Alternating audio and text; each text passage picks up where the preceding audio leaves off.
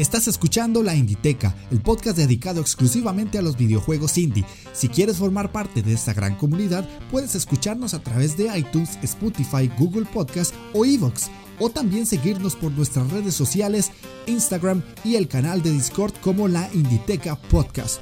Únetenos y forma parte de esta gran pasión de los videojuegos independientes.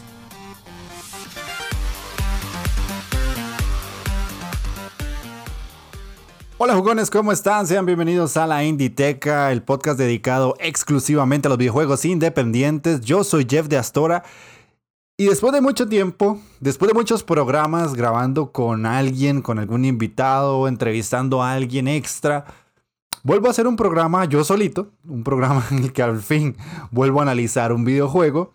Y como pudieron ver en el título, el análisis de hoy le toca a Blasphemous. Ese juego que a muchísima gente le llamó la atención, que a los que hemos podido probarlo sabemos que es una de las obras más importantes que han salido de los estudios independientes en los últimos años y aún más desde España. No quiero revelarles mucho más allá de que obviamente les estoy diciendo que el juego me gustó, pero es un título que literalmente está aquí porque no podía dejar pasar la oportunidad de traerlo. Para todas aquellas personas que me vayan a escuchar y no lo han jugado, espero convencerlos de que le den una probadita, de que le den un tiento, porque él merece mucho la pena. El día de hoy es un programa estándar, como los que se habían escuchado antes del montón de entrevistas y, y de colaboraciones que yo había traído. Y vamos a tener sección de noticias, vamos a leer los comentarios de los programas anteriores que no leí, porque obviamente cuando traigo un invitado, pues me centro única y exclusivamente en la persona que tengo al otro lado del micrófono. Y además, después de eso vamos a tener el análisis. Así que sin más que agregar, como me gusta decirles, pónganse cómodos, agarren su mando, presionen Start, porque iniciamos partida.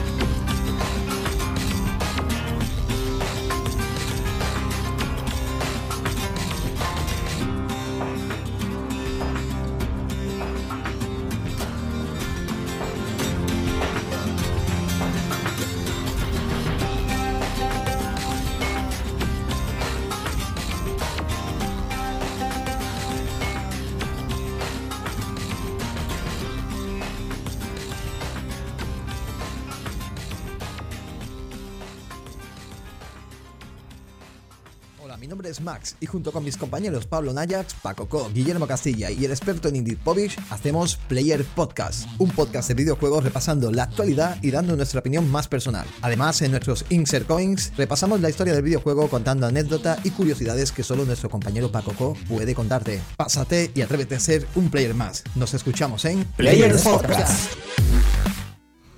Ok, ya para dar inicio al programa, vamos a leer los comentarios, que son bastantes de los programas anteriores. Tengo tres programas que no leo comentarios, la verdad, una disculpa, pero como les digo, yo me centro mucho en los invitados que traía y pues obviamente eh, la sección de comentarios queda para este tipo de programas que estoy trayendo. En el programa número 14, donde entrevisté a Seba Games, el creador de Fighting Rage, me dejaron dos comentarios. El primero fue de Kept Story, que se lo agradezco mucho porque cometí un error al subir el programa y tenía un anuncio atravesado en una parte del audio donde no debía estar. Y que me puso, eh, en el minuto 3206 sonó un anuncio del podcast justo cuando ibas a preguntar algo, así que no entendí qué preguntaste. Quizá deberías intentar cuidar eso. Y automáticamente yo edité el, audio y lo volví a subir. Por eso es que yo le agradezco tanto a la gente que literalmente me ponga en comentarios lo que piensa del programa o este tipo de cosas. Porque eh, literalmente yo no me di cuenta. O sea, yo edité todo el programa y no me di cuenta en ningún momento. Fue que yo moví ese audio en otra parte de, la pista de edición cuando estaba en el Adobe Audition y no me di cuenta. Así sencillo y se me fue. Así que Kev, muchísimas gracias. Hay un error, pues se comete. Es imposible no equivocarse, pero te agradezco mucho que lo hayas corregido y me ayudaras a eh, editar el programa a tiempo, porque esto él me lo dijo casi que cuando apenas llevaba como tres escuchas y eso fue pues bastante bueno y las personas posterior a él que lo escucharon pues no tuvieron ese, esa molestia. El segundo comentario es del podcast de Raccoon que me puso muy buena entrevista para pasar un buen rato. Los compañeros del podcast de Raccoon es un otro podcast de videojuegos que yo recomiendo mucho ir a escuchar. Son muy amenos los chicos y tienen varias secciones que me gustaron mucho. Y espero algún día colaborar con ellos. Ya hemos estado hablando por el Telegram. Y ojalá que sí se pueda dar esa, ese crossover tan bueno. Porque el programa que ellos tienen me gusta bastante. La interacción que tienen también.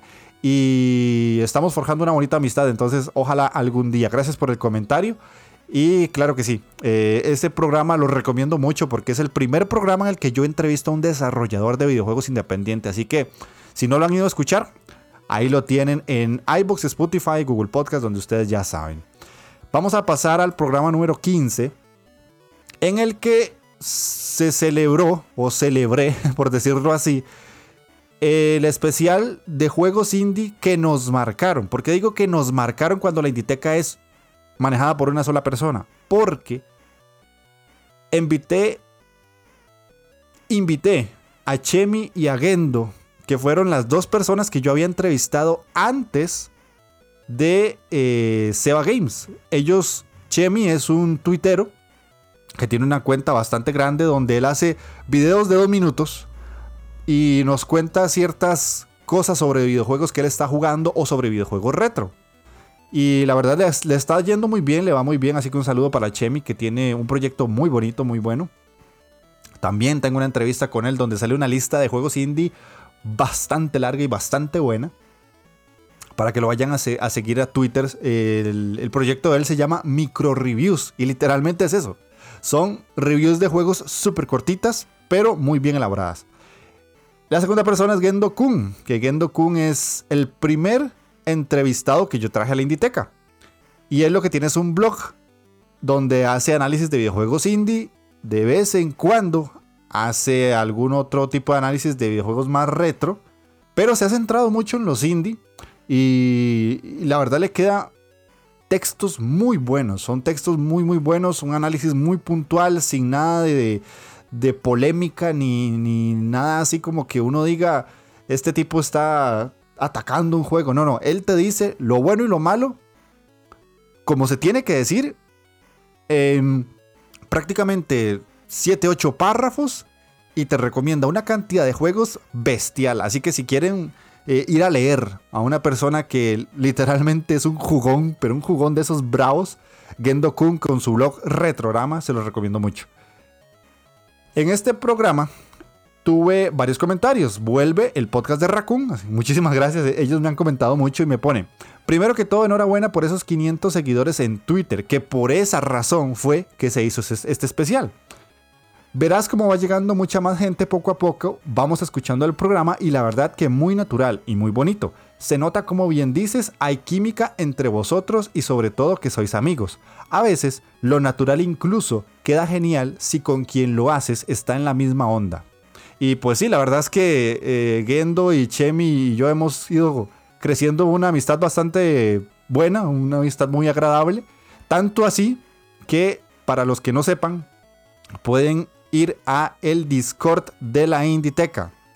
En el Twitter de los otros tres, de los tres proyectos, o incluso si quieren pueden preguntarme por iVoox o por el Twitter, y yo les paso el enlace para que se liguen al Discord y ahí vamos a estar nosotros tres y hay muchísima más gente que habla mucho de videojuegos y todo esto se dio por la unión de nosotros tres, así de sencillo. Así que los invito mucho a ir a ese Discord porque es un server bastante interesante, bastante bonito. De hecho, incluso ahorita que estoy grabando, tanto Chemi como Gendo, como otro compañero que se llama Sols, que me dejó un comentario, ahorita lo leo, ahorita están teniendo una conversación que yo ya literalmente perdí el hilo de lo que están diciendo porque están hable y hable y hable de videojuegos todo el tiempo. Así que los invito a participar. El segundo programa es de eh, comentario, perdón, es de Povich, que me pone, vaya programón que se marcaron.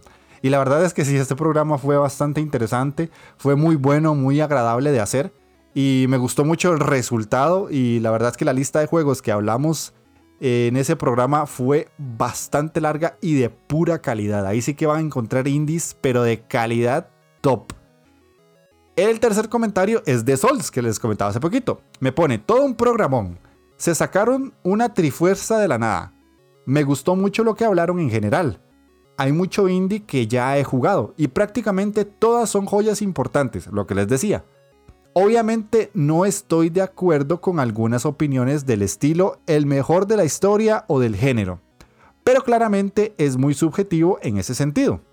Me imagino que en el futuro se reunirán de nuevo para grabar, porque hablar en el Discord lo hacen bastante. Ahí tienen otra de las cosas que les estaba diciendo. Por dejar alguno de mis indies que más me marcaron, diría que Journey, The Beginner's Guide, The Banner Saga, Hollow Knight y The Messenger, aunque al igual que ustedes podría extenderme bastante. Un enorme saludo y nos vemos por el Telegram y el Discord. Y sí, como les digo, Sols es una de las personas que más me comenta, que más interacción eh, he logrado tener desde que empecé el proyecto, tanto así que incluso hemos llegado a pasar juegos juntos. Hace poco pasamos juntos el Towerfall Ascension, un juegazo de los, del creador de Celeste y antes de ese pasamos juntos el Street of Rage 4. ya entonces es prácticamente que se va formando una amistad a la distancia porque él es de Chile y yo soy obviamente de Costa Rica y pues más allá de, lo que nos puede conectar una red social pues no podemos eh, interactuar pero hablamos casi que diario por el Discord. La verdad es que Sols es, una persona muy especial. Y el último comentario es de Gon00, me pone programa cojonudo. Tengo el, el Mercenary Kings desde hace tiempo y me habéis dado ganas de jugarlo ya. Pues sí, con eso ya es culpa de Gendo, que mencionó el Mercenary Kings, que dice que es un juegazo. Yo lo tengo, pero no lo he jugado porque dice Gendo que es largo y yo tiempo manejo poco, la verdad, a día de hoy. pero espero jugarlo algún día. Y ya me quedan los comentarios del último programa en el que entrevisté a Poich del podcast Players Podcast, así se llama. Fue una entrevista súper amena, súper agradable y, y Povich es una persona que me ha ayudado muchísimo. La verdad le estoy sumamente agradecido. Y a los chicos de Players Podcast también, porque se nota que tienen un amor y un cariño por los videojuegos, incluso hasta más grande que el mío, porque literalmente es un programa muy ameno que también, igual que eh, el, otro programa de Raccoon del Jog, les recomiendo mucho ir a escuchar. Povich me comentó literalmente después del programa que fue un placer participar y que espera que a las personas que escuchan este programa les guste y quieran conocer más de Players Podcast, que los invito de nuevo a ir a escucharlo.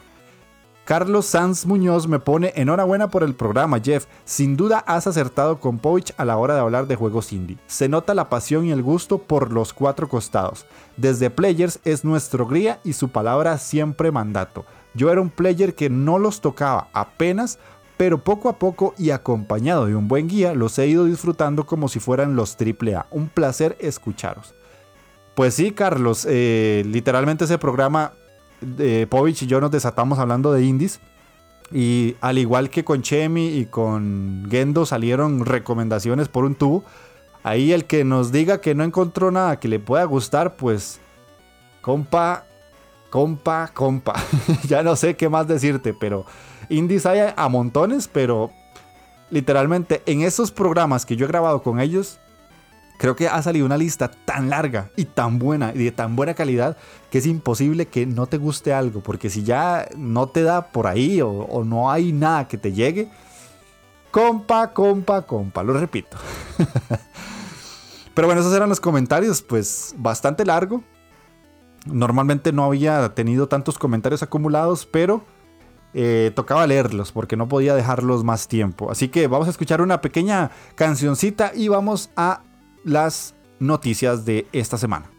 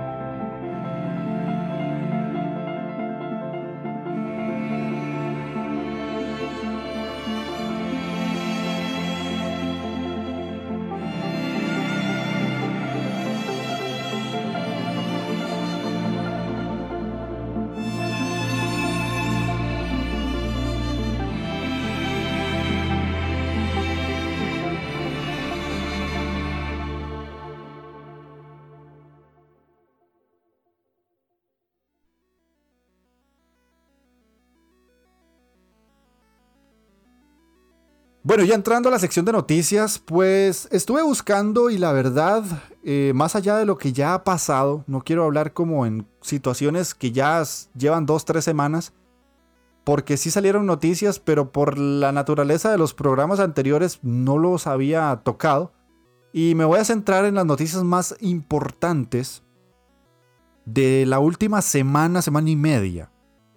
Por aquello de que ustedes digan, pero esto tal vez no es tan relevante, pero es lo que hay hasta, hasta el día de hoy. Recordemos que estamos en una situación complicada mundialmente y si ya las noticias de los juegos AAA son escasas, en el ambiente independiente pues aún más, obviamente, ¿verdad? Eh, los desarrolladores se están centrando mucho en crear juegos, no tanto en noticias y ese tipo de cosas. Pero bueno, encontré varias.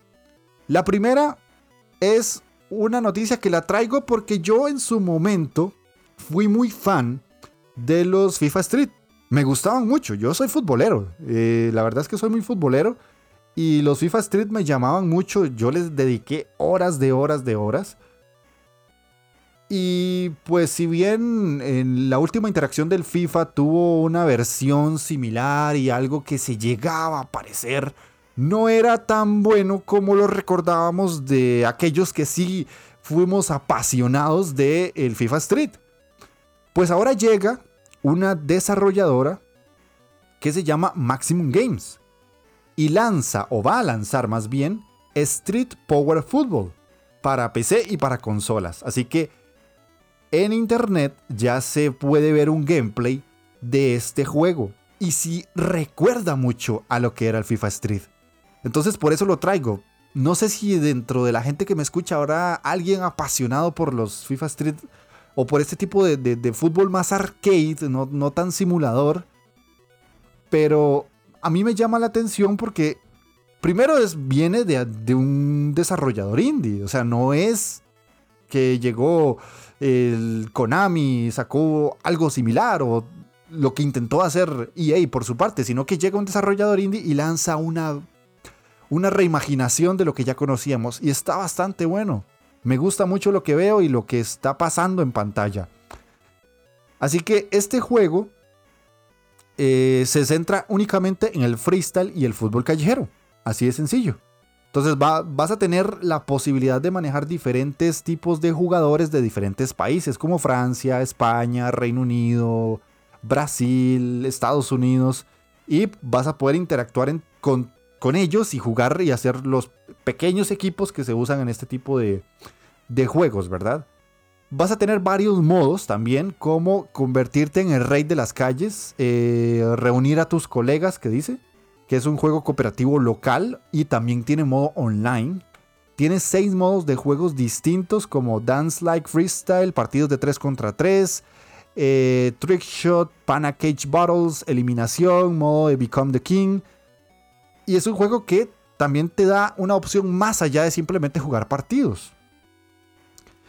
Y eh, podés poner diferentes temas que tiene el juego de grupos conocidos como The Black Eyed Peas, DJ Snake, Snap, eh, Daniel God, mientras se compiten en las pistas de todo el mundo, ¿verdad? Yo soy muy metalero, la verdad. Los Black Eyed Peas y esos no me llegan tanto, perro. no me gustan tanto, pero eh, de a gente que le puede gustar, ¿verdad? Yo no juzgo, simplemente pondría mi música de fondo y ya, se acabó. Eso es lo de menos. Pero bueno, ahí les tengo esa noticia para todos los amantes del fútbol. Por otro lado, tengo una noticia, pues que no tiene nada que ver con los indie hasta cierto punto, porque es hasta cierto punto, la verdad.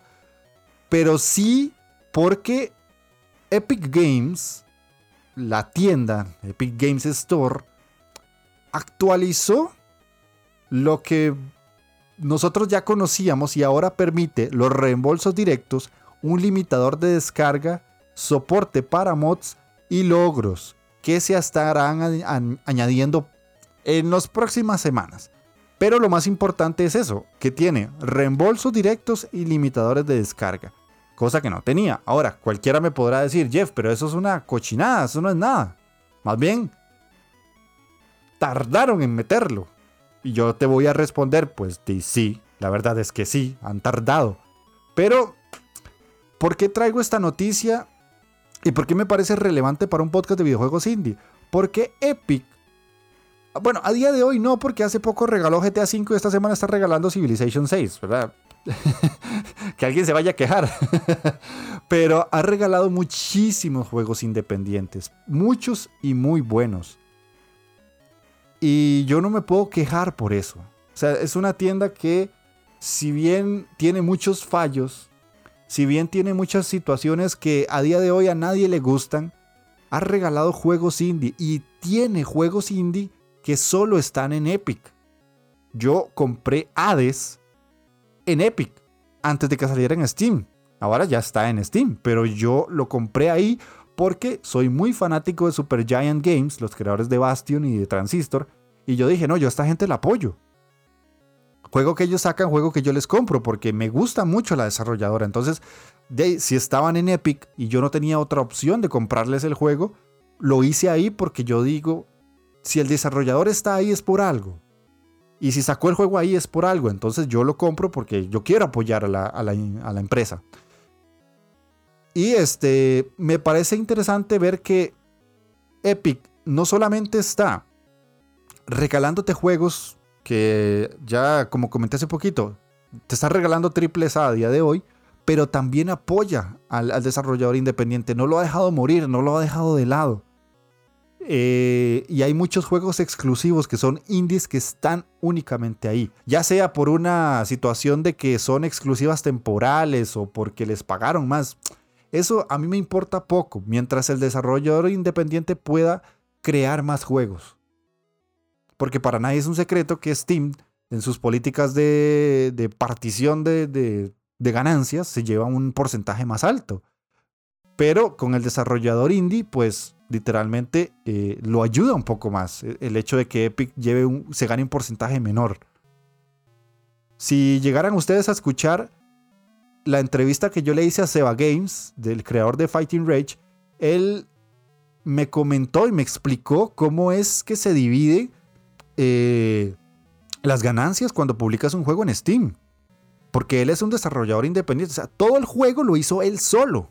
Y él me dijo, mira, es que eh, vos pones el juego en Steam y del 100% de ganancias Steam se lleva el 30%. Más lo que ya perdés por los impuestos en Estados Unidos. Y si estás con una editora, perdés más aún.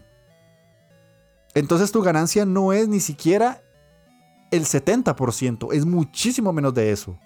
Entonces llega Epic, a un desarrollador independiente, y le da la posibilidad de no perder el 30, de perder menos y ganar un poquito más para poder generar más dinero y crear más juegos.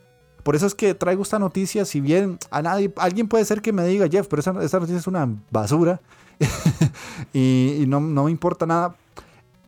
Yo siento que Epic hace muchas cosas malas, pero a la vez hace muchas cosas buenas. Y por eso este tipo de cosas es interesante que las tenga. Un reembolso. Si no te gusta un juego, puedes ahora pedir que te devuelvan el dinero y comprar otro. O simplemente guardar el dinero para después.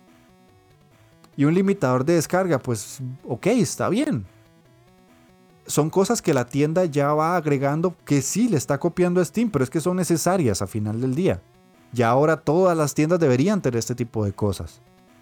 Entonces, por eso es que traigo la noticia, más que todo, no, no, no para generar la polémica de que si cuál es mejor, si Steam o Epic, lo que sea, sino porque es el hecho de que quien está ganando en toda esta batalla somos literalmente los jugadores. Porque somos los que tenemos ahora la opción de tener muchos más juegos y poder visualizar, eh, por lo menos en la tienda de Epic, como no tienen tantos como Steam, ustedes pueden encontrar indies más rápido y pueden por lo menos darles un vistazo y saber de qué se trata el juego y no, tienen que hacer eh, una, un análisis exhaustivo y sacar 45 minutos para encontrar un juego en Steam después de la página 700.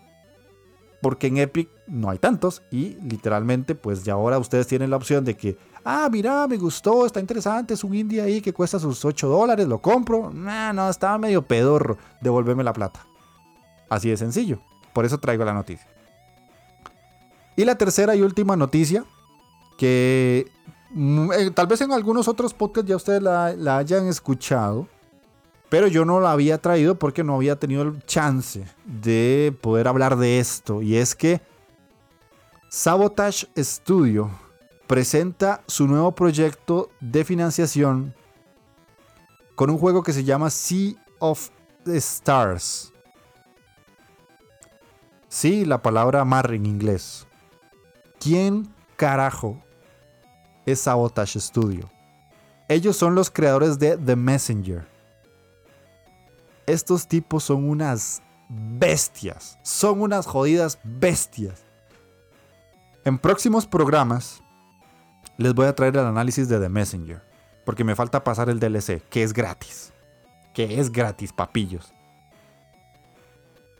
Y The Messenger es una puta joya. Así lo digo. Y perdón por la palabrota, pero es una jodida joya. Es un juegazo. Visualmente tiene un pixel art cuidadísimo, una música bestial. Y ahora llegan estos locos que después de hacer The Messenger, que es un juego que está sumamente inspirado en los Ninja Gaiden de NES, o en los juegos de ninjas de los de 16 y 8 bits,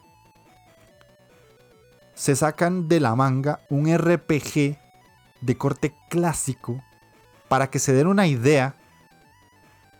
El juego se nota que tiene una inspiración brutal, pero brutal, en Chrono Trigger. Y el que no me cree, pause el podcast, abra así un video en YouTube y ponga Sea of Stars trailer. Hágalo. Así de simple, hágalo.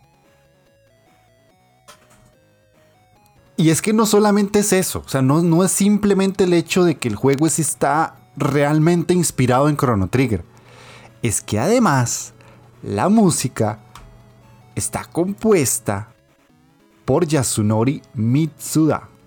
Que si ustedes se meten a la página de Sabotage Games, dice, quiero escribir la música para este juego. Fue un sentimiento que tuve hace mucho al ver cómo se convertía en esta nostálgica eh, era de los años 90.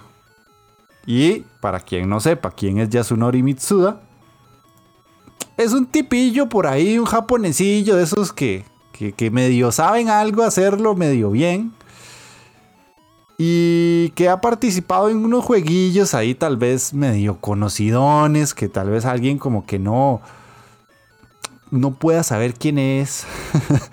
como Chrono Trigger, como Gears, como Mario Party, como Chrono Cross, Bomberman 64, Xenosaga, Xenoblade Chronicles, Xenoblade Chronicles 2, Kid Icarus y puedo seguir. Puedo seguir, muchachos. Si, si pudieron ver el video, ya fuera de la broma, Sea of Stars va encaminado a ser una joya, va encaminado a ser uno de esos juegos indie que rompen eh, el pensamiento y ese paradigma que tienen muchas personas de que son los juegos independientes eh, algo que solo está ahí por estar y que son juegos baratos, de, calidad media y no, no, llegan a un triple A. Eh, primero, eso es lo que yo quiero romper con este podcast. Ya mucha gente que me escucha lo sabe. Y segundo, hay proyectos como estos que literalmente esto es un Kickstarter que ya alcanzó eh, la recaudación completa. Ellos pedían un monto y prácticamente lo triplicaron. Ustedes de igual manera pueden ir a contribuir al Kickstarter y recibir ciertos eh, premios, por decirlo así, por la cantidad de dinero que ustedes quieran aportar. Pero para que sepan, el juego ya está eh, más que pagado dichosamente. Y lo vamos a tener.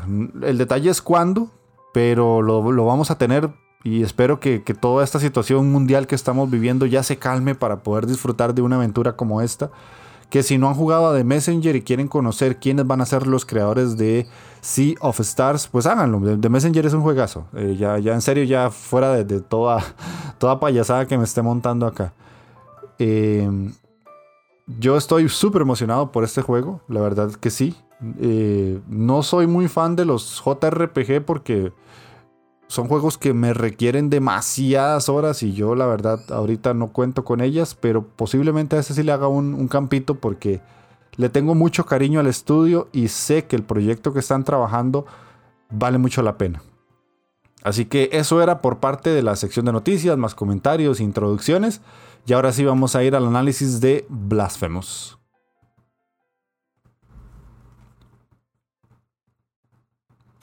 ¿Sigues pensando que el mundo del videojuego es para niños? For Players, el programa de radio de jugadores para jugadores. Mario. Un programa distinto, gamberro, pero con toda la información del videojuego. Noticias, análisis, películas, todo lo relacionado con el mundo del videojuego y sobre todo con una dosis de humor negro y ácido excesivamente fuerte.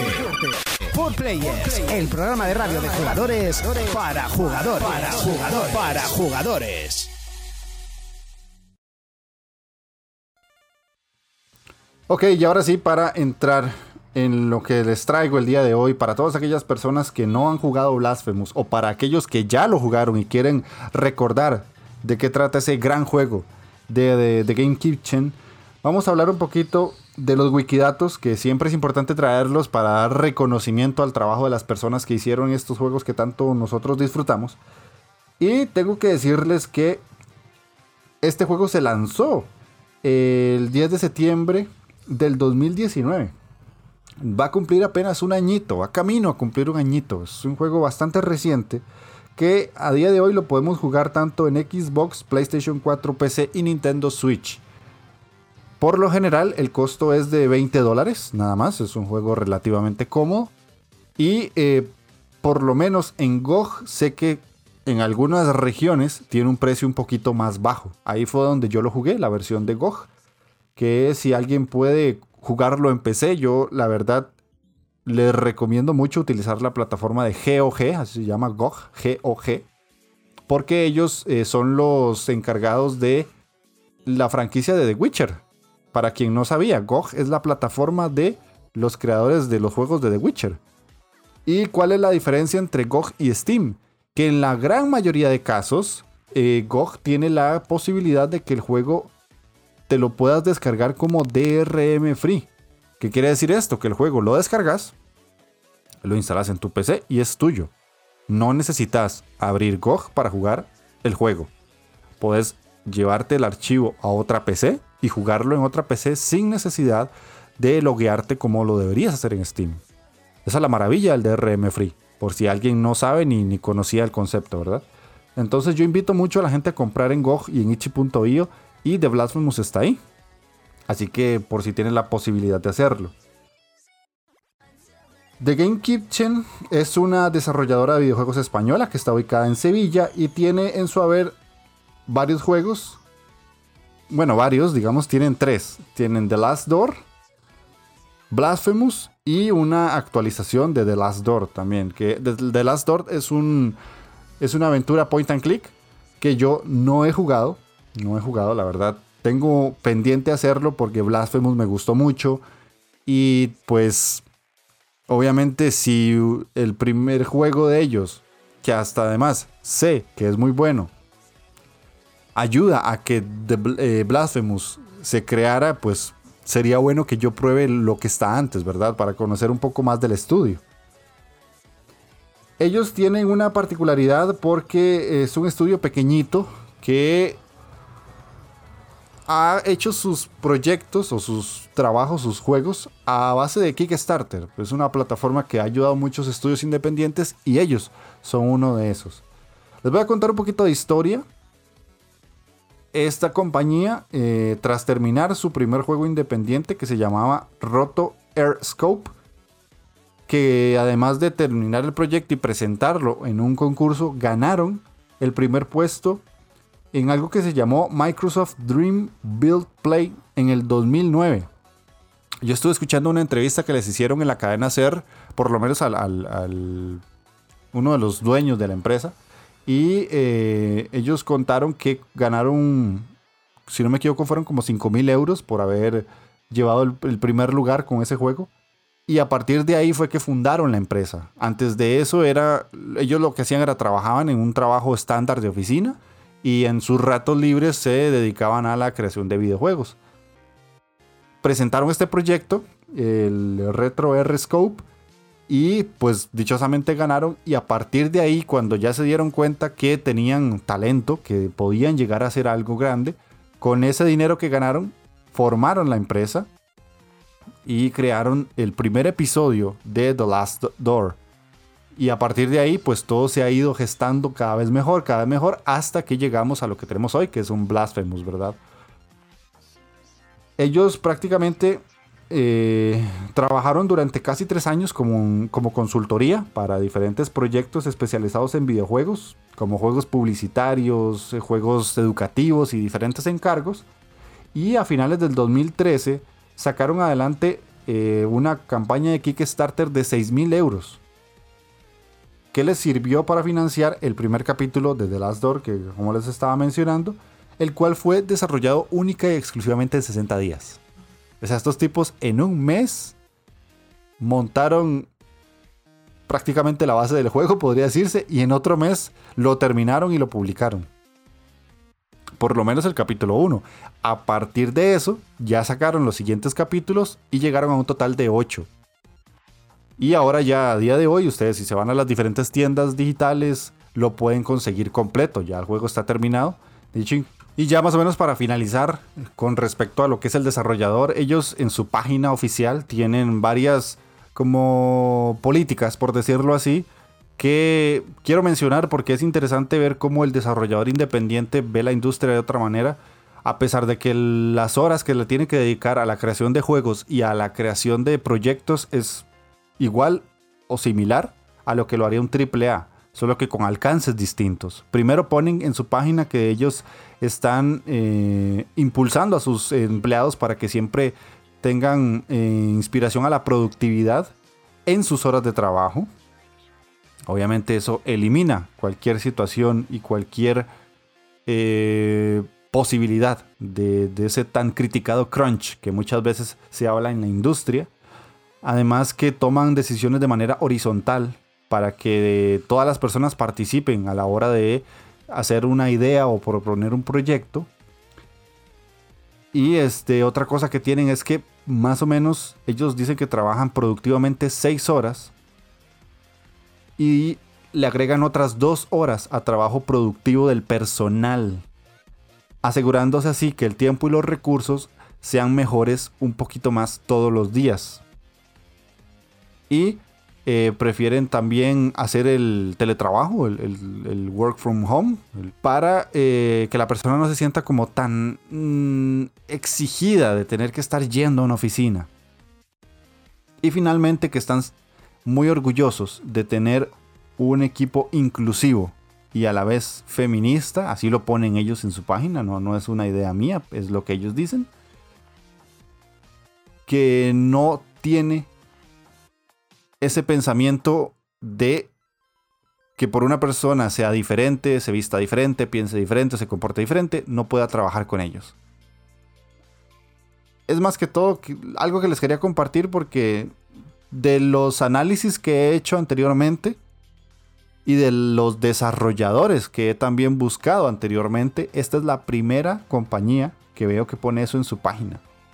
Y es bonito, es, agradable ver cómo ellos eh, quieren compartir su forma de pensar con, con quienes vayan a, buscarlos. Porque eh, no es fácil, ¿verdad? Este tipo de pensamientos en algunas ocasiones puede ser complicado, la verdad. No, no quiero meterme en ese tema, pero para nadie es un secreto que todas estas formas de pensar a día de hoy pues tienden a chocar con algunas otras formas de pensamiento. Así que vamos a pasar ya literalmente a lo que es el análisis del juego y a la historia de Blasphemous. Ok, ya para entrar a la historia, antes de comentarles cualquier cosa, quiero decirles algo que desgraciadamente las webs por internet se enfocaron para malinformar a quienes leían ese tipo de, reviews, de análisis acerca de Blasphemous. ¿Por qué?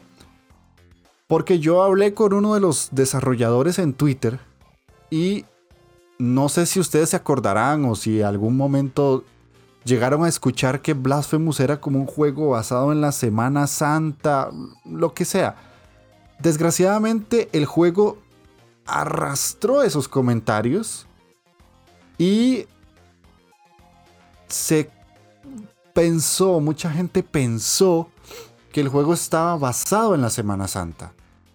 Y no, no es así. O sea, sí tiene cierta inspiración en la Semana Santa porque hay iconografía de, religiosa que está dentro del juego, pero no necesariamente es apuntando a Semana Santa. Es que eso forma parte de la cultura que ellos tomaron como inspiración que viene siendo eh, la ciudad de donde son, que es Sevilla, España. Y pues allá hay una fuerte eh, simbología cristiana católica, podría decirse de alguna manera. Y pues obviamente eh, hay ciertas situaciones que se pueden ver reflejadas donde uno puede decir, ah, sí, esto se relaciona, pero me comentaba el desarrollador que es algo que les ha costado muchísimo quitarse de encima y que ya a día de hoy les parece un poco difícil porque la gente sigue pensando que el juego está inspirado en esa semana, que no es así necesariamente. Hay algo de eso, tomaron algo de eso claramente, pero no es el 100% del juego. Entonces eso quiero que quede claro antes de cualquier situación porque eh, me parece importante que se modifique ese pensamiento porque es un juego que va algo más allá. O sea, yo que soy de América Latina, si le soy sincero, en ningún momento vi algo relacionado a la Semana Santa tal y como la conozco yo aquí en mi país. Aquí es muy diferente, totalmente diferente a como se ve en España o en Europa. Entonces el juego para mí ni siquiera tuvo algún atisbo más allá de una que otra situación similar. Es más, si ustedes juegan el juego, en ningún momento van a ver una cruz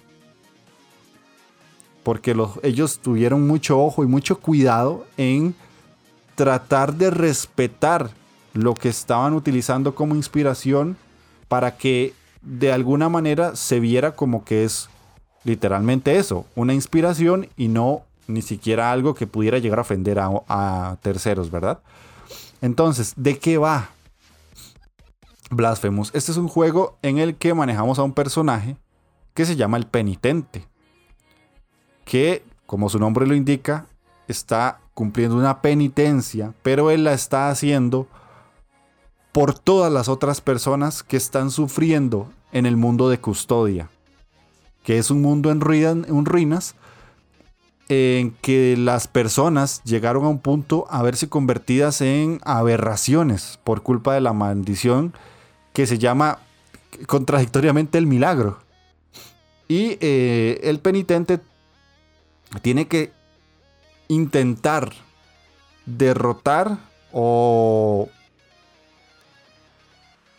digamos que destronar a un personaje, que no quiero como decir mucho porque sería un spoiler, que mantiene ese milagro vivo. Porque los dioses le dieron la posibilidad de mantenerlo. Entonces el penitente busca por otro medio, por su propia creencia, por llevarle la contraria a esa otra forma de pensamiento, a través de todo lo que tenemos que pasar nosotros en el juego, eh, derrotarlo para poder romper esa maldición y que la gente vuelva a tener una vida buena y una vida eh, normal. El juego en sí, eh, en su aspecto visual y jugable, es un Metroidvania. La verdad es que es totalmente un Metroidvania, donde tenemos que hacer backtracking, donde tenemos que ganar habilidades para poder devolvernos en algún momento y este, volver a acceder a zonas donde no podíamos acceder antes.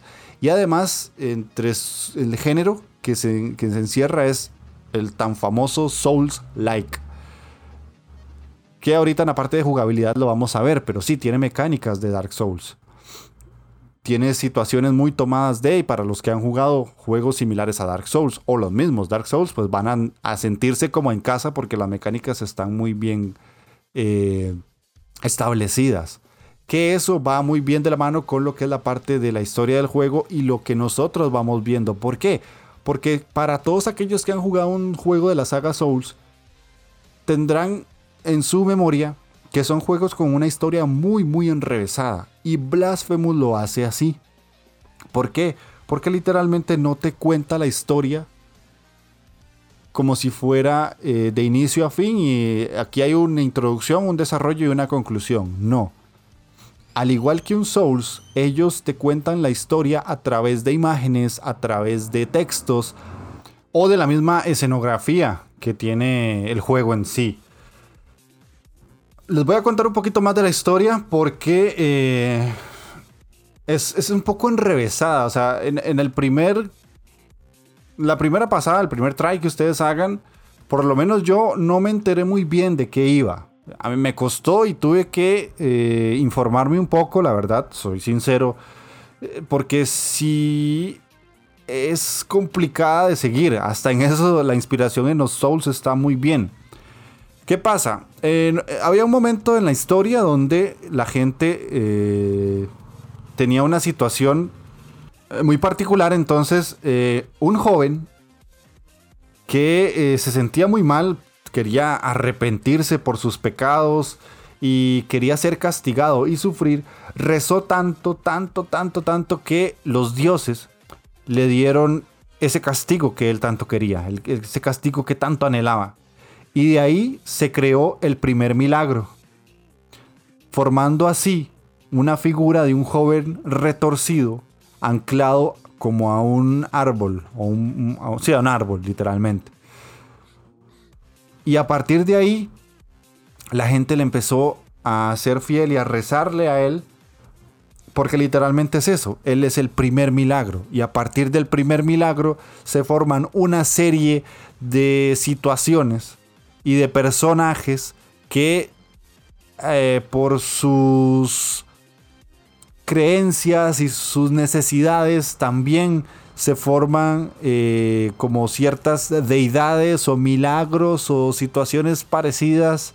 Es que no quiero decir mucho porque si no les spoileo eso. Y llega un punto en el que ya no solamente existe el primer milagro, sino que hay diferentes personajes en el juego que también tienen ciertas eh, situaciones especiales que los llevan a formar parte del mundo de Blasphemous.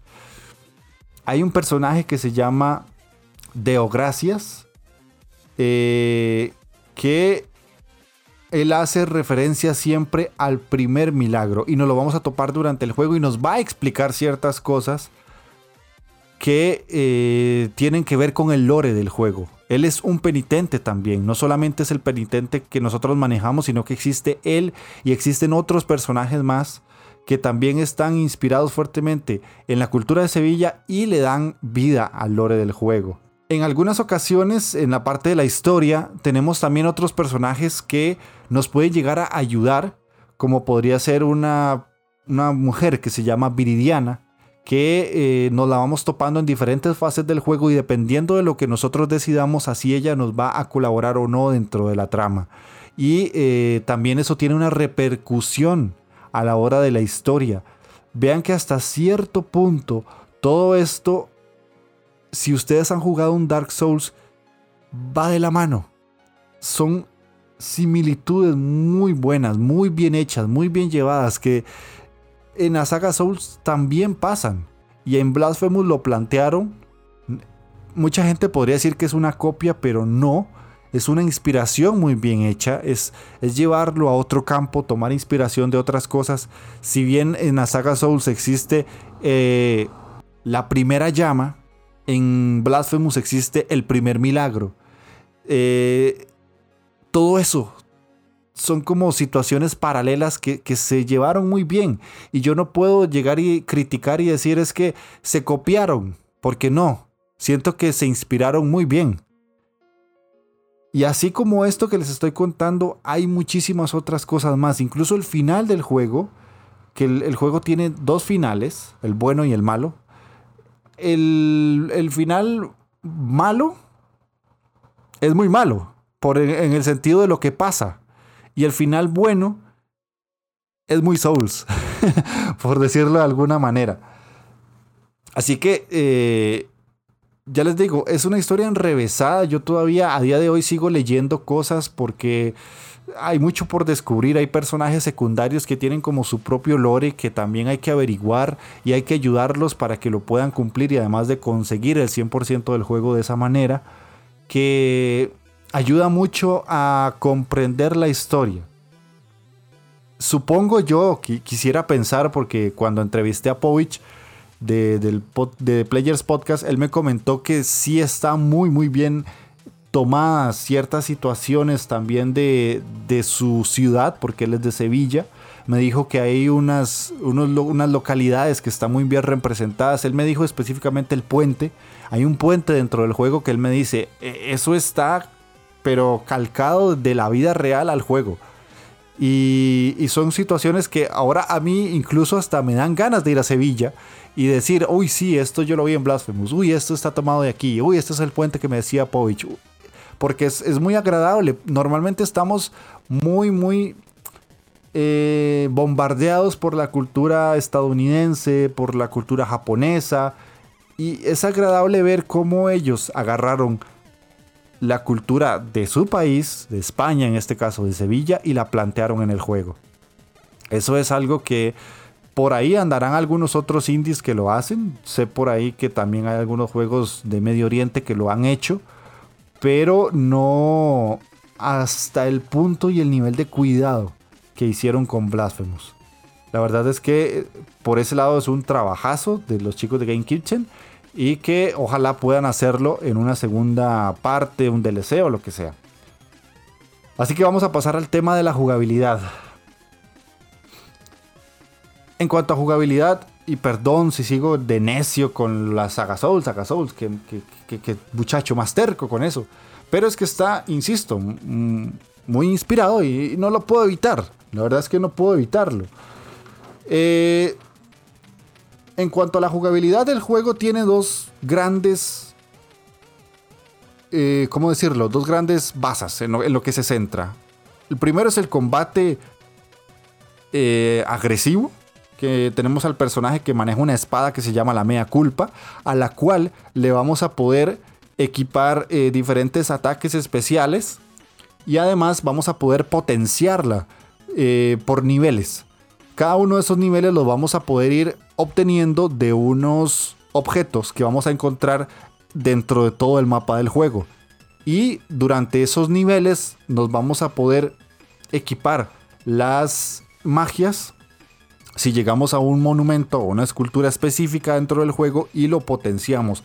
Eso tiene un costo dentro del juego, que es como vendría siendo la moneda del juego, que nos permite comprar esas habilidades. Entonces tenemos que farmear mucho y también tenemos que investigar mucho porque primero tenemos que obtener el dinero para comprar las habilidades. Además tenemos que subir el nivel de la mea culpa porque si no no podríamos llegar a obtener todas esas mejoras de magia. Y además tenemos que potenciar la magia porque eh, al igual que, insisto, en el juego Souls, eso se va gastando cuando lo utilizamos. No es estamina, porque el personaje en sí en Blasphemous no tiene limitador de estamina, pero la magia sí se gasta. Eso sí es importante que lo tengan presente. Ahora, eh, tenemos viales de sangre, que literalmente son frascos de estos, que tenemos que también ir consiguiendo durante todo el mapeado del juego. Y hay unos personajes que nos van a ayudar a aumentarlos. Porque los podemos obtener en zonas secretas o porque los encontramos por ahí y también los podemos comprar con una mercader que vamos a toparnos eh, dentro del juego. Además hay diferentes, entre comillas, NPCs que vienen siendo como esculturas en algunos casos y en otros sí son NPCs que nos van a poder potenciar la magia y potenciar la vida. ¿Qué quiere decir eso? Que vamos a poder aumentar la barra de vida y aumentar la barra de magia. ¿Qué pasa con la barra de magia? Y aquí es donde está el castigo de Blasphemous.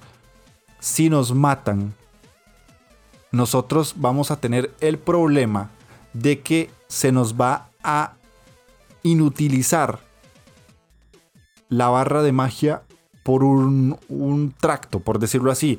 Tenemos un 100% de magia y vamos avanzando en el, en el mapa y nos mata un enemigo. ¿Qué pasa? Tenemos que ir a recoger nuestra alma, de nuevo Souls, y durante el momento en el que nosotros no hayamos ido por esa alma, nuestra barra de magia pasa de un 100% a un 20%, a un 30% menos, a un 40% menos. Y eso es como el, castigo que tiene el juego con nosotros. Yo no soy mucho de usar magias en este tipo de juegos. La verdad yo lo usé muy poco. De hecho tengo un gameplay en el canal de YouTube de un indivistazo y, y una persona me dijo, casi no usas la magia. Literalmente yo es por, por mi forma de juego que aprendí de la saga Souls que yo casi no uso magia. Porque el juego en sí tiene otro elemento que es el segundo elemento que para mí es importantísimo y es el parry. Es un juego que está centrado muchísimo en el parry, pero muchísimo. Hasta tal punto de que podría llegar a ser el elemento principal del juego. Porque hay muchos enemigos a los cuales les podemos hacer parry, incluso a los jefes. Cuidado y si no, hasta algunos la forma eh, especial de ganarles es haciéndoles el parry. Entonces, para mí, siento que es la forma perfecta, sencilla y corta de entrar a un juego de una saga como Dark Souls. Obviamente, Blasphemous no es un juego de la saga Souls, pero que te puede servir de entrenamiento. Muchas veces podrían llegar a preguntarme, Jeff, ¿y cuál es un buen juego para empezar en, un Dark Souls o antes de un Dark Souls? Algunos les podrían decir Lords of the Fallen. No, no, Lords of the Fallen no. Blasphemous. Blasphemous es un juego perfecto para entrenar las mecánicas, para entrenar el timing, para entrenar el saber en qué momento golpear a un enemigo y cuándo retroceder. Eh, podemos eh, hacer un dash. Aquí no hay la mecánica de rodar, pero sí la mecánica de hacer un dash para quitarnos un golpe. Y este es un juego que te entrena muy bien te entrena bastante bien eh, esa reacción ojo-mano. Esa coordinación que hay que tener ojo-mano, ojo, eh, vista, dedo, vista, botón, como quieran llamarlo. Es un juego que trabaja muy bien eso y te entrena y literalmente te pule eh, paso a paso lo que hay que hacer. Y la curva de dificultad es muy buena. Tiene una curva muy agradable porque ya desde el, desde el inicio tienes un combate contra un jefe. Y es un jefe sencillo, que tenés que aprenderle a agarrar la mecánica. Estos juegos son de tres elementos para mí. Aprendizaje, paciencia y colmillo. Que el colmillo lo vas haciendo conforme vas jugando más horas. Porque no creas que esto es un hack and slash que vas a apretar botones a lo tarado y literalmente vas a pasar el juego. Porque no es así. Vamos a ver, otra mecánica que tiene el juego muy fuerte es el plataformeo. Si bien es un Metroidvania, por algo eh, se llama así, es que tiene mucho plataformeo. Hay, hay zonas complicadas, hay zonas muy difíciles de pasar donde eh, hay trampas, te salen picos, te salen enemigos de la nada, te acumulan 2, 3, 4 enemigos en una plataforma que vas a tener que ver cómo sorteas. Hay elementos donde un salto puede ser muy peligroso. O hay otros elementos donde vas a tener que jugar muy bien con, con el entorno del escenario. Recuerdo una pantalla donde hay unas como unas calderas llenas de lava que tenés que pasar haciendo el dash porque si no te vas a quemar y te vas a morir. Hay otro elemento en uno de los escenarios que es como de hielo donde tenés que saltar y clavar la espada como en una parte específica del escenario para que el personaje no se caiga al vacío. Eh, hay otras partes donde vas a tener que abrir pasadizos secretos. Donde hay que romper como una especie de, de candelabros de cristal para que se pueda abrir una puerta y te abra un atajo. Al igual que un Souls, aquí no hay una hoguera, sino que hay como un altar donde puedes rezar y recuperar tu vida y la cantidad de, viales de sangre que puedes utilizar para curar el personaje. Pero ojo, que en estos altares no vas a poder recuperar el porcentaje de magia que está bloqueado por haberte muerto. Tenés que ir a recoger tus almas. Te van a restaurar el porcentaje de magia que puedes utilizar en ese momento, pero no el 100%. La forma de recuperar la magia que no puedes utilizar después de morir son dos. La primera es recuperando tu alma a la hora de morir o matando a un jefe. Esa es una, es en combate. Y la segunda es que hay una como una estatua de, de un personaje específico que te puede cobrar por perdonar tus pecados. Y te dice, ok, dame 2000 puntos de, la moneda del juego y te perdono los pecados y automáticamente ya podés usar la magia. Pero esa es la forma más difícil porque farmear en este juego no es sencillo. Va a costar un poco, hay que hacerlo, pero eh, al inicio del juego la mejor manera es mejor ir a recoger las almas que perdiste para poder avanzar en el juego. El personaje tiene eh, varias formas de jugar. Eh, para golpear es con el botón X, para saltar es con el botón A. Estoy hablando de control de Xbox. Para hacer el dash yo lo tenía configurado para que fuera el R2 o el, RT del control. Nos movemos con el análogo izquierda derecha, arriba abajo. Y para utilizar las habilidades de magia, eso lo vamos a tener que equipar. Ahora bien, la magia no es que las podemos utilizar todas hay que seleccionar una en específico de la gran variedad de magias que podemos utilizar. En algunos casos son unos escudos que giran alrededor del personaje y eso le hace daño a los enemigos.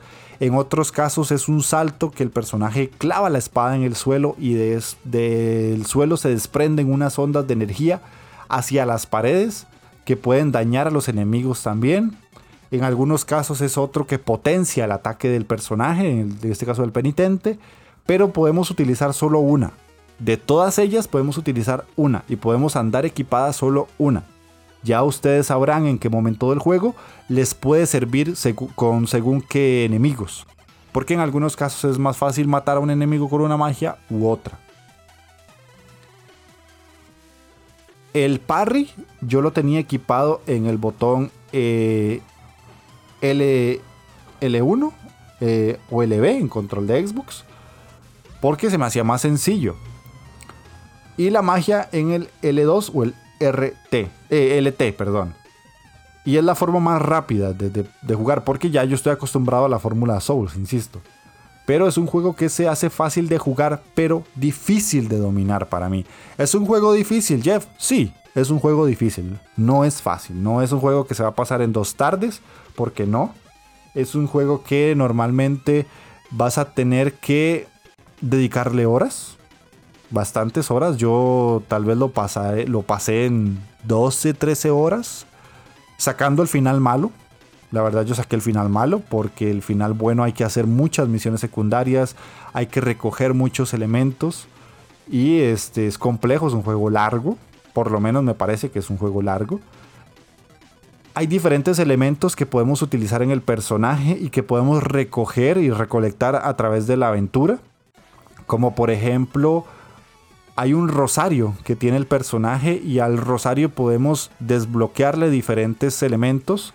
Entre ellos, algunos son potenciadores, en algunos casos nos van a ayudar a que el personaje eh, cuando se caiga de una plataforma no pierda vida.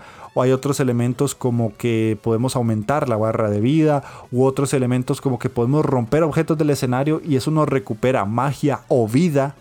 Y así gran variedad de, objetos. Y además hay otra parte donde nosotros podemos obtener como eh, partes de cuerpos de personas que ya han muerto. ¿Y esto para qué sirve o esto en qué me ayuda? Eso es parte del lore del juego. ¿Qué pasa? Que ustedes tal vez van en un escenario y se, se encuentran la oreja de Felipe el carpintero. Y ustedes me dirán, pero ¿y eso qué? Ahí el lore te cuenta quién era él, qué era lo que hacía, por qué pasa esto. Yo vi un video en YouTube que me explicaba que este tipo de cosas pasaban porque cuando una persona se quería o se creía que podía ser un mártir, cuando moría, alguien al momento de morir se llevaba una parte del cuerpo de esa persona porque eh, pasaba a ser alguien santo, por decirlo así. Entonces el juego refleja muy bien eso. En algunas cosas vamos a, encontrar que el peroné de, Jeff, el podcaster, por decirles alguna tontera. O el ojo de María la sanadora. Eh, el dedo meñique de Juan el monaguillo. unas situaciones así. Y además hay otros objetos que nosotros podemos utilizar ya dentro del juego y nos van a servir para mejorar ciertas habilidades del personaje. Y finalmente, hay un último elemento que son los ángeles. Hay que recolectar varios ángeles que están durante toda la jugabilidad, de todo, todo el juego, perdón, y todo el escenario.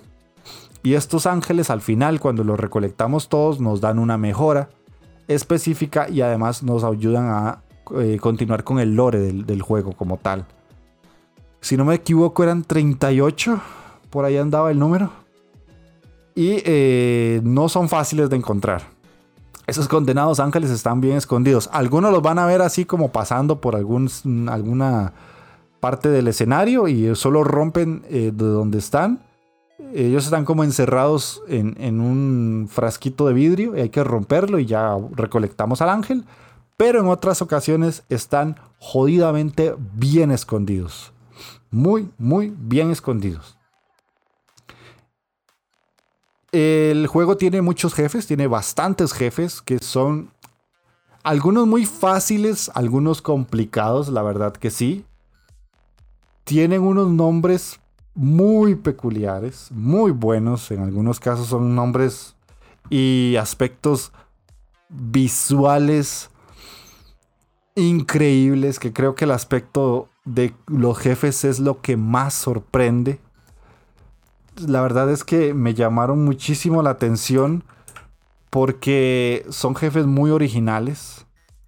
Son jefes muy, muy, muy buenos. Y como les digo, algunos son muy facilotes.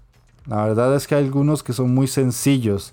Por nombrarles algunos, hay un jefe que se llama Tempiedad, otro que se llama Perpetua, otro que se llama La Señora de la Faz de Negrida, otro Las Tres Angustias, eh, Expósito, que es un bebé que tiene los ojos vendados y llora sangre, ah, ese está increíble, Kirse, que es uno de los más increíbles en cuanto a combate, Melquiades, que es una calavera que está sobre unas manos y te ataca con, con un mazo gigantesco. Es como una especie de pontífice, por decirlo así.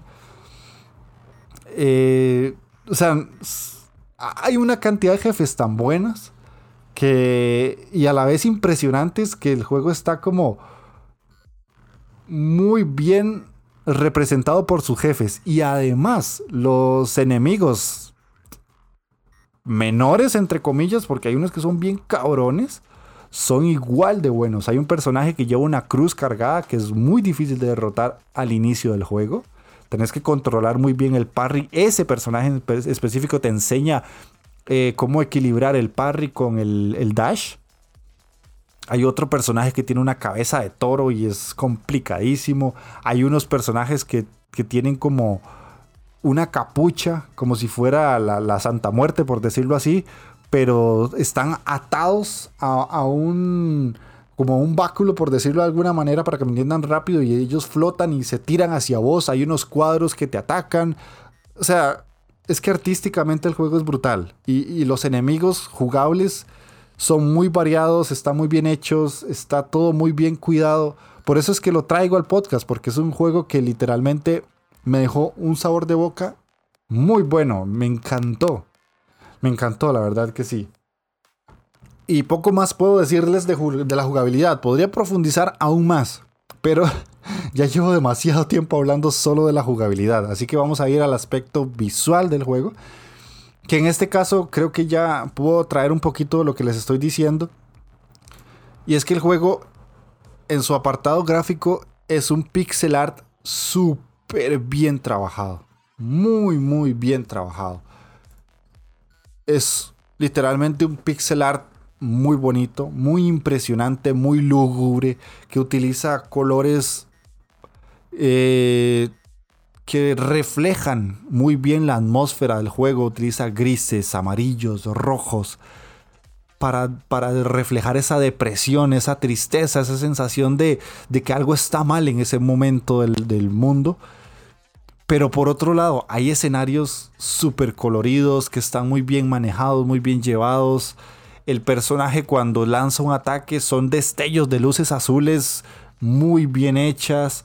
Eh, cuando nosotros nos vamos a curar, vamos a utilizar como el vial de sangre, el personaje se lo revienta en la frente y, sale como sangre y se le cae encima y le chorrea. Eso, eso es una animación que está súper bien hecha, súper bien trabajada. Parece mentira que esto sea pixel art. Parece mentira. Yo esto sí lo categorizo como high beat. Tengo que fijarme si realmente esto es high beat. Pero creo que sí. La verdad es que creo que sí. Está muy cerca de hacerlo. Eh, los elementos, la ciudad, todo está muy bien representado. Está cuidado al mínimo detalle. Y es que parece mentira que hayan hecho el trabajo que hicieron. Y digo parece mentira porque todo lo que ellos hicieron, todo lo que ellos trabajaron, tiene un sentido y tiene un porqué. Y les cuento un poquito de, lo que me estoy refiriendo.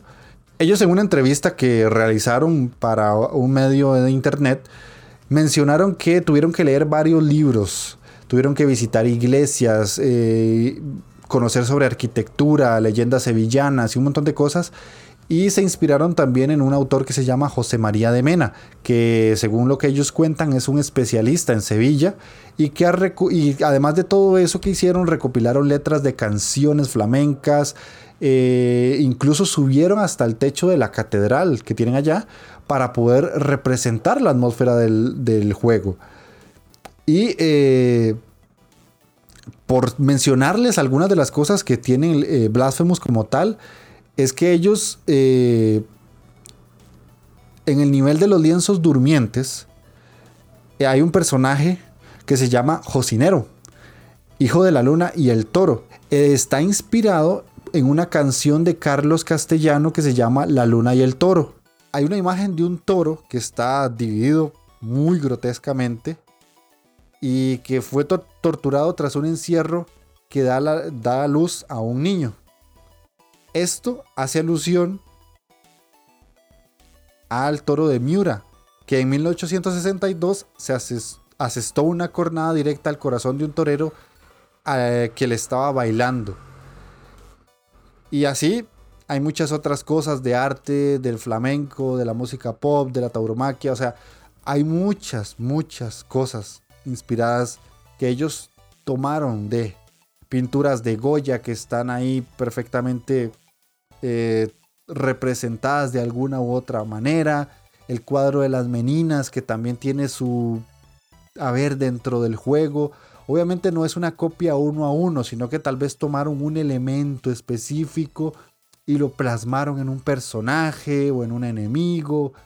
Y así como esas, literalmente puedo seguir, pero quiero que ustedes las descubran porque es lo rico del juego, es lo que realmente despierta lo que uno quiere ver, el siguiente paso del juego, lo que nosotros vamos a tener como inspiración para poder eh, continuar dentro de la aventura de Blasphemous. Insisto, yo desgraciadamente conozco poco de, Sevilla y conozco poco de, de, todo lo que ellos se inspiraron, pero prácticamente Blasphemous es una muy buena manera de querer conocer más allá una ciudad de española que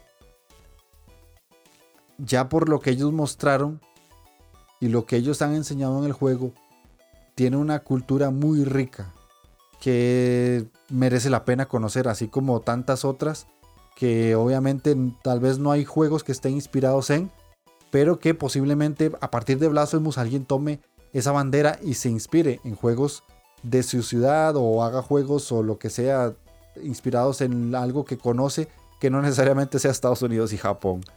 Vamos a pasar al aspecto de la música, que esa es otra volada de cabeza porque la música del juego es increíble. Como les acabo de mencionar, hay una inspiración muy fuerte en, en tonadas y canciones de la cultura sevillana. Y pues obviamente la música no podía ser distinta, no podía ser algo que se desligara de esto. Y lo más interesante de todo es que vamos a encontrar muchas tonadas tocadas con guitarra, guitarra clásica, que en algunos casos es una tonada muy tenue, que solamente acompaña al personaje. Aquí no hay ese tipo de música eh, tan potente como hay en la saga Souls, pero sí es algo que está muy bien representado y que está muy bien metido en el juego. Y les voy a contar una pequeña anécdota. Yo cuando jugué el demo de Blasphemous, lo que más critiqué fue la música. Porque el demo está específicamente establecido en una parte del juego donde no tenés una una razón de entender muchas cosas que están pasando. Hasta que ya jugué el juego completo, hasta que ya entendí la historia, el porqué de las cosas, el porqué de lo que estaba pasando, entiendo de dónde viene la música, entiendo de dónde viene la inspiración para hacer lo que el juego tiene como tal. Y les voy a mencionar los nombres de algunas canciones para que tengan una idea de lo que les estoy hablando. Hay una canción que se llama Ten Piedad, posiblemente tiene relación con algún jefe que por ahí mencioné ahora. Hay otra canción que se llama Cantes de Confesión, Lágrimas de Grana y Oro, El Quejío. Y yo, fuego te daré, dame tu tormento, mirada de culpa, la muerte de los relinchos, vuestra faz de negrida, el temple de los abanicos, todo eso, todos esos nombres están ligados de alguna manera con la historia, con lo que pasa y los personajes. Es que el juego está cuidado al milímetro, se los digo, es una jodida maravilla por eso. Porque está muy bien trabajado. Y el compositor de muchas de estas tonadas y muchas de estas canciones se llama Carlos Viola. Y no sé si algún momento de, la vida alguien va a escuchar este podcast y es del equipo de, de Blasphemous y llega a esta parte de lo que voy a decir. Carlos, mis respetos, señor, qué calidad de música te marcaste. Hay partes específicas del juego donde literalmente calza también lo que está sonando. Y ya en los combates contra jefes ni para qué, que yo digo, qué buen trabajo hicieron qué buen trabajo hicieron, porque literalmente hicieron algo que para los que somos fans de la saga Souls creímos que era difícil de replicar, porque lo es, es un trabajo complicado. Por ahí afuera hay muchos Souls-like, pero que lleguen a este nivel de cuidado, pocos. La verdad son pocos, y Blasphemous para mí, ojo, para mí, posiblemente alguien me pueda llegar y decir, no Jeff, eh, estás perdido, estás loco perdido, ¿o no es así? Pero para mí sí lo logra, sí llega a ese nivel, obviamente guardando las distancias, presupuestos y guardando muchas otras cosas que el juego, obviamente un Souls en cuanto a alcance es distinto a un Blasphemous, pero para mí sí, sí lo llega a hacer, sí lo logra. Y la música era algo muy importante que no podía quedar por fuera. Y para mí lo logró Carlos Viola con su trabajo y su equipo de trabajo muy bien hecho, la verdad muy bien hecho. Así que vamos a ir a escuchar una canción. Eh, si ustedes quieran pueden comprar la música del juego en Bandcamp o la pueden escuchar ahí directamente o la pueden comprar en Amazon. Así que vamos a ir a escuchar una de las canciones, una de las tantas canciones que tiene el juego. Y regresamos ya con el apartado de eh, el desempeño del juego en sí como tal y las conclusiones.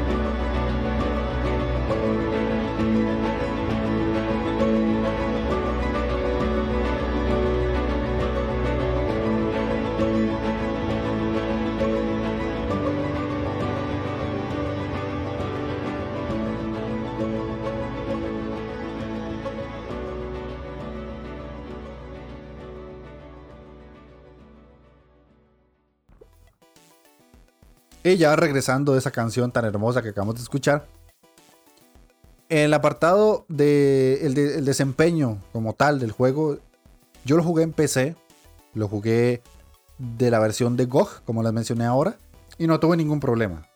No, no pasó nada extraño, no tuve bugs, no tuve crasheos, no tuve nada. Ahora, yo lo jugué con la actualización última que tiene el juego. Posiblemente en su versión original, y por algo tenía una actualización, habían ciertos fallitos de performance. Yo no tuve ningún problema. Insisto, es la versión de PC. ¿Qué pasa? Un chico en Twitter, que yo sigo y, me sigue a mí también, él jugó la versión de Nintendo Switch. No sé si ya lo habrán parcheado, pero él constantemente pasaba publicando que tenía fallos y ponía videos y ponía fragmentos grabados con su celular de varios bugs que tenía el juego. En algunos casos era que él mataba a un jefe y la animación de que el, combate había acabado no aparecía, entonces él no podía seguir avanzando en la historia. O tal vez me acuerdo también de un momento que le pasó a él que mató a un enemigo y quedó la animación enciclada de la muerte del enemigo y él no pudo seguir avanzando. Y así varias otras que la verdad él se enojó mucho por el desempeño en el Switch. Desconozco cómo se moverá en las demás consolas. Yo es que de en PC me sale más barato jugar, la verdad. Y no, no soy de jugar en consolas cuando tengo la posibilidad de hacerlo en PC, porque yo sé que en PC la mayor parte del tiempo los juegos van a ir bien, exceptuando Ori. Eh, y por lo general yo siempre voy a jugar en las, versiones de GOG, la versión de Steam, la versión de Epic, porque eh, es mi plataforma principal, así que no les puedo hablar más allá de esta experiencia de este chico, que ya les digo en Switch no sé si el juego ya tendrá parche. Ojalá que sí. Por si lo quieren jugar en esa versión. Puede ser también porque él lo pueda jugar en modo portátil. Que a veces algunos juegos en Switch en modo portátil van peor que en modo sobremesa. Si lo tienen en Switch y lo han jugado y lo pasaron y no tuvieron ninguno de estos problemas, díganmelo en comentarios, porfa, para saber y no tener solo la versión de una sola persona. Pero eh, ya les digo, yo no tuve problemas para jugarlo en PC. Conclusiones. Creo que quedó más que claro que el juego me gustó. No tengo más allá que agregar. que, que el juego me encantó. Es una jodida obra de arte. Es una maravilla. Si ustedes quieren aprender a jugar un Souls antes de Dark Souls, jueguen Blasphemous. En serio, jueguen Blasphemous. Les va a enseñar a hacer parry, les va a enseñar a tener paciencia, les va a enseñar a tener tranquilidad a la hora de derrotar un jefe. Jueguenlo con mando por todo lo que quieran, con un control, porque si, o sea, no es que no se pueda jugar con teclado y ratón. Conozco a alguien que lo estaba jugando así. Pero por favor, jueguenlo con mando. Háganse el favor de no complicarse la vida. Una vez una persona me dijo que estaba pasando Cuphead con teclado y que le estaba costando mucho. Y yo, pero muchacho de Dios, usa un mando. Esos juegos están pesados para, para usarse un mando. Si bien se puede jugar con teclado y en internet habrá más de un loco que se lo pase hasta con alfombra del Just Dance, si ustedes no juegan de esa manera, no se compliquen la vida, joder. Usen el condenado mando, para eso se inventó. Y Blasphemous está pensado para eso.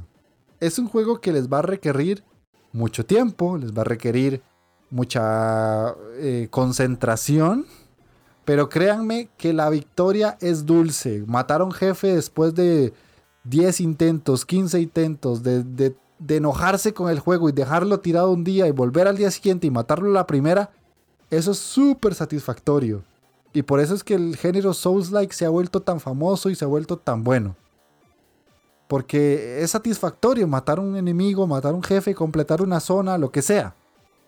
Es muy agradable lograrlo y hacerlo sin, sin ayuda, sin guías y lo que sea, porque es muy, muy satisfactorio.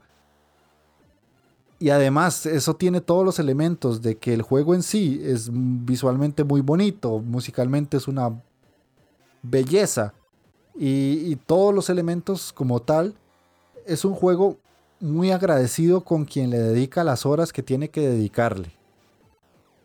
Si se les hace muy pesado, ok, jueguen Blasphemous a la par que juegan otro juego más sencillo. Y le dedican un par de horitas. Y si ya los matan mucho, si ya ustedes están como muy hartos de morir, pásense al juego sencillo, después regresan. Porque es un juego que se disfruta y se goza mucho. Así que mi conclusión es que es una puta jodida obra de arte, es una masterpiece de la escena independiente que tiene que ser jugada por la mayor cantidad de gente posible, así, tan sencillo como eso. Creo que desde Hellblade no alababa tanto un juego. Ah, posiblemente The Messenger se va a llevar un podcast similar a este. Creo que ya llevo incluso hasta más de una hora. Ya me duele la garganta de estar hablando papaya. Eh, Ojalá que les haya gustado el programa. Ya voy a cerrar porque en serio me duele la garganta de hablar. Hoy he grabado mucho, mucho, mucho, mucho. Y ojalá que puedan jugar Blasphemous alguna vez en su vida. Ojalá que sí. Ojalá que sí.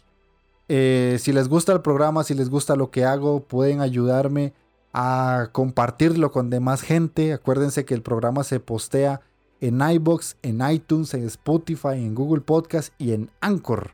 Tienen muchas maneras de escucharlo. Además, tienen el canal de YouTube de la Inditeca Podcast donde van a ver varias secciones que de momento está el Indie Vistazo, que es donde yo subo pequeños fragmentos de juegos que puede que a ustedes les llame la atención.